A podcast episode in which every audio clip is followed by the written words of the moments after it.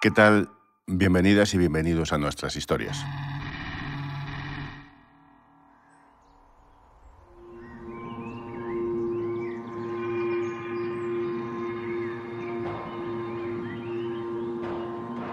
La puerta del dormitorio de Ismael está a punto de explotar.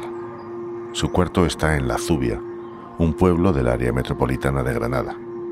En esta casa, la familia Cervera fue feliz en algún momento, pero ahora no.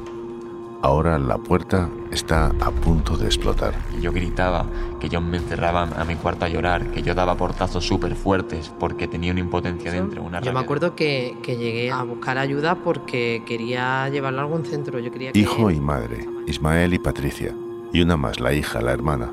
La familia Cervera padece las consecuencias de la enfermedad. Bueno, mi hermana ha tenido intentos de, de quitarse la vida, serios. Y claro, yo no podía imaginarme destrozándole la vida más de lo que ya la tenía. Y ha quedado marcada por la lacra del acoso escolar. Eh, no podía salir de mi casa, eh, no podía salir ni siquiera de mi cama, yo tenía pánico a salir a, la calle. Ismael sentía una impotencia terrible. Yo sabía que si yo actuaba ante mis agresores, igual al día siguiente venían 5 o 10. Esta es una historia dura, de acoso, de cómo el bullying puede destrozar y revolver la vida de una familia al completo. Cuando mi madre también estaba pasando fatal, pero claro, al final somos víctimas de víctimas y vamos generando ese, ese conflicto. De las consecuencias y las gravísimas secuelas que puede acarrear ese dolor tan íntimo. Esta historia habla de suicidio y de adolescencia herida. Desde que yo tenía 12, 13, 14 y 15 años, ¿no? Que iba a acabar todo, porque no veía salida. Pero también es una historia de superación, de una madre coraje que se enfrenta al sistema por sus hijos. Presido una asociación eh, con la que hemos conseguido que en Andalucía se creen pues, dos unidades para atender los trastornos alimentarios. Pero sobre todo es la historia de un chaval y del rap, o sea, de un hijo que encuentra en la música un camino de salvación. Son historias totalmente reales y están todas basadas en, en hechos verídicos. Cargadas de una honestidad brutal sus canciones llegaron a los medios, a las televisiones. y alcanzó en muy poco tiempo millones de reproducciones en Internet. En TikTok eh, la, canción recopila más de 3 millones y medio de, visualizaciones, eh, más de 150.000 me gustas. La historia de Ismael es en definitiva la de cómo el arte puede vencer al miedo. De serle fiel a, la música de, por vida y utilizar esa promesa como esa piedra que hay en un saliente cuando estás a punto de caerte, subes. Entonces para mí la, la música fue eso.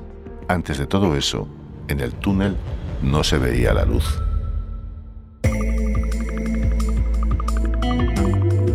Fuera del radar. Historias más allá de la noticia. En este episodio Querida mamá, ya no aguanto más.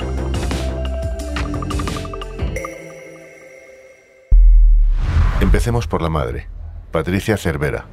Administrativa en la Universidad de Granada, es la madre de Ismael, pero también de Alexandra. Teníamos una situación entonces, bueno, pues bastante estable, una situación en la que ellos como niños pues disfrutaron mucho, yo disfruté de ellos también. Los tres vivían una vida perfectamente normal hasta que algo cambió. Mi hija era una niña pues, que le gustaba mucho relacionarse, no muy tímida, y cuando pasó al instituto fue cuando ella empezó a sufrir este acoso. Ese acoso que llamamos bullying, matonismo adolescente.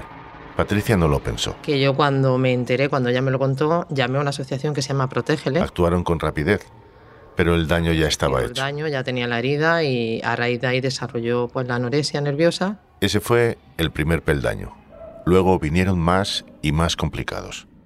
Continúa la historia José Enrique Cabrero. A Alexandra la llamaban gorda. Estaba un pelín rellenita, pero para nada era una, niña que estuviera gorda, era, era súper feliz. Una y otra vez. Tantas veces que la palabra se convirtió en un taladro en lo más profundo de su cabeza. En querer ser aceptada, el sentir que estaba, porque ella nunca ha estado gorda. Dejó de comer. Sin energía, el cuerpo se deteriora rápidamente. A día de hoy, tiene una discapacidad reconocida de más del 65%. Eh, siempre se mueve en la horquilla de 30 a 35 kilos, va a cumplir 25 años, en una situación donde tiene una osteoporosis muy grave, donde tiene muchísimas secuelas de, físicas ¿no? y orgánicas, y a nivel mental pues también.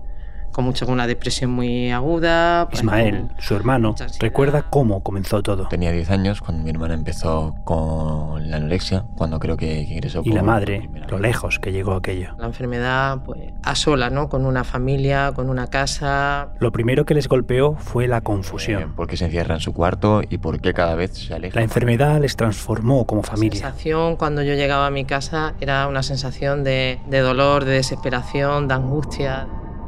Mi hermana, si yo no comía, ella no comía nada. Entonces también me sentí muy, muy culpable y me he sentido culpable toda mi vida eh, por no estar a la altura de... Y aquello nos destrozó, nos destrozó por completo. Había que tomar decisiones. Patricia piensa que lo mejor para su hija es cambiar de ambiente. Cuando yo tenía 11 años fue cuando mi madre decidió mudarse a La Zubia, empezar una vida nueva y darle otra oportunidad a mi hermana. Barrio nuevo, una nueva oportunidad. Creyendo así que, que quizás al empezar en un lugar nuevo, pues todo podría resetearse, por así decirlo, y encontrar un futuro mejor. Lo que Ismael no podía imaginar es que con este cambio de colegio comenzaría su propio y silencioso calvario. Primero fueron con, con motes, luego fueron, fue el, aislamiento social por parte del colegio. Y llegaron los primeros golpes. El chico, para hacerse el valiente, el fuerte, lo importante, no sé, empezó a darme golpes en la cara, a darme golpes en el pecho y tal, a reírse de mí. El miedo, las dudas, la herida en la autoestima. No me defendía. No me defendía porque me sentía débil, me sentía impotente, me sentía menos, me sentía pequeño, mucho más chico que, que los demás en todos los aspectos. Me comieron. Las risas, los golpes y las vejaciones no habían hecho más que empezar. Y al final lo, lo, más duro no es que te agregan físicamente, no es que te den un golpe, no es que te escupan en la cara siquiera. Hay algo peor. Es la presión social de, de ver que todos están riendo y como que todos están de acuerdo ¿no? con, con lo que te están haciendo. Jugar a tirarle piedras a la cabeza, a restregarle basura por la cara y todo a la salida de clase, a la vista de todos, para echarse unas risas. Creaban cuentas de, de Instagram donde subían esas fotos mías para, para reírse de mí o donde ponían esas fotos como fondo de perfil. No había límites. Cuando se enteraron de la enfermedad de mi hermana, eh, fue, fue todavía peor. Ninguno. Cosas como que tu hermana se va a morir, eh, tu hermana es un esqueleto y su hueso crujen, cosas muy, muy jodidas, muy, muy crueles. Que Ismael apretaba los dientes, aguantaba la respiración e intentaba ignorar lo que le rodeaba. Miraba al suelo porque me daba miedo encontrarme con la mirada de cualquier agresor o despertar eh, la, rabia de, cualquiera de ellos que, estaban en, alguna esquina o lo que sea. Las figuras que más tenían que haberle apoyado se convirtieron en una losa que empeoró la situación. La profesora ayudó mucho a que los niños también se, se, rieran de mí. De hecho, lo que más me llamaba la profesora, más que por mi nombre, era tonto. Y eso no fue todo. Más. Recuerdo que y más. a la orientadora de mi centro porque, porque le quise contar el problema del bullying, me intentó cambiar a mí. O sea, que yo a día de hoy lo pienso y me parece acojonante. Me intentó decir, bueno, pues que quizás tú deberías de adaptarte más a los demás, deberías de, de cambiar un poco. Ese castigo termina por alcanzar todas las dimensiones de la vida. Se encerraba, contestaba mal, yo venía también muy alterada. Con Patricia, de hecho, pensaba que Ismael estaba más cerca de los agresores que de las víctimas. Yo creía que él estaba en la, otra parte. Yo creía que él iba a terminar pues, con temas de droga. Hoy sienten que las cosas podrían haber sido diferentes. Si yo a mi madre le hubiera contado desde el principio que yo reaccionaba en casa así porque tenía una impotencia dentro, una rabia dentro, si mi madre hubiera sabido eso, todo hubiera cambiado, absolutamente todo. En aquel momento mm, estaba tan... La enfermedad de mi hija me absorbía tanto que yo con Ismael lo único que veía, que sentía, es que lo estaba perdiendo. Las cosas llegaron al límite. No ves futuro y ves que no, que, no hay salida, que tú eres diferente, que tienes que pasar. Entonces, en el cerebro de Ismael surgió una idea, una salida. El suicidio. Un final brusco y sin vuelta atrás. Yo llegué a empezar a escribirle una carta a mi madre cuando tenía 14 años. Yo recuerdo que un día llegué a casa, que no podía más, que tenía mucho miedo de, de, de ir a clase el día siguiente, que estaba solo. Y pensé en despedirme de ella. De Patricia, de su madre. Y yo recuerdo que lo que le escribí decía, querida mamá, te escribo porque ya no aguanto más. Enseguida retomamos el relato.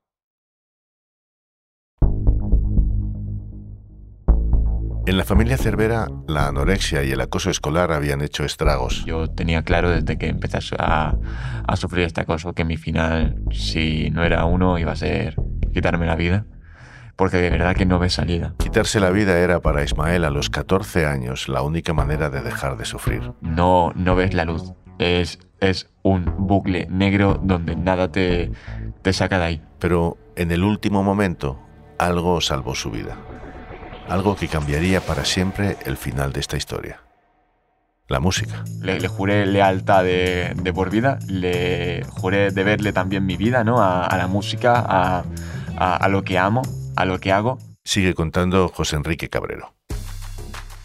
Ismael había descubierto el rap a principios de segundo de la ESO. Tenía 13 años. Un compañero de clase le puso unas canciones, aunque al principio lo despreciaba. Y yo lo odiaba. Lo odiaba. Decía, por favor, eh, quita eso, que es música de porreros, que es música de delincuentes. Hasta que, que prestó atención. Sí, me di cuenta de que esas letras hablaban de libertad, que esas letras hablaban de amor, que esas letras hablaban de unión, que hablaban el de rap pasión, le abrió un mundo nuevo de, de posibilidades. de- Le ayudó a enfrentar de cara los problemas de su vida y decidió intentarlo. Que él cuenta ahí la historia de, ¿no? de su hermana, cómo él la vivió desde el punto de vista suyo. Ismael lanzó el canon de la La locura. locura surge a raíz de, de intentar buscar un final feliz a la historia de mi hermana. No lo entiendo. Ella era una chica de 10 que solo buscaba amigos con los que poder crecer. No sabía que una talla más tendría ese poder y los insultos de gorda empezaron a aparecer. Escribir se convirtió en un superpoder. Era magia, porque yo lo soltaba en un papel y de repente, al cantarlo, salía fuera. Su primer superpoder. No sé, para mí es algo tan mágico y tan bonito que le juré... Y tras la primera de- canción, de- llegó la segunda, la tercera, y con ellas una misión. Y a partir de ahí, pues fue canción tras canción, fue creer en, en, en mí, en que algún día llegaría a la gente y que algún día ayudaría a las personas como a mí me, me ayudó esa música. Y así llegamos al martes 18 de octubre de 2022, el día que se publicó Si hubiera hablado, una ventana a su historia personal con el bullying. Querida mamá, te escribo porque ya no aguanto más. Sé que mañana tengo clase, pero ya no me verán ni aunque si lees esto. Sé que tú ya lo sabrás. Y justo el día siguiente, eh, mi móvil parece que va a estallar, porque empiezan a llegarme llamadas. La canción y la historia de Ismael, es decir, el rapero Anarce, llegó lejos y la bola ya era imparable. Llamadas por parte de, de muchos medios de comunicación. Pese a y- que ya y tenía una decena de canciones en su canal, si hubiera hablado subió a lo más alto. Una canción sobre el suicidio. Y creo que fueron las 10.000 visitas en, en YouTube en cuestión de 2-3 días. Creo que, que las 50.000 se consiguieron como al, al mes. En TikTok eh, la, la canción recopila más de 3 millones y medio de, de visualizaciones. Pero el éxito de la canción tuvo una repercusión mucho más importante. Yo no sabía nada y de hecho, a raíz de la canción, Era, de otra forma, la carta que Ismael no se había atrevido a escribir a su madre.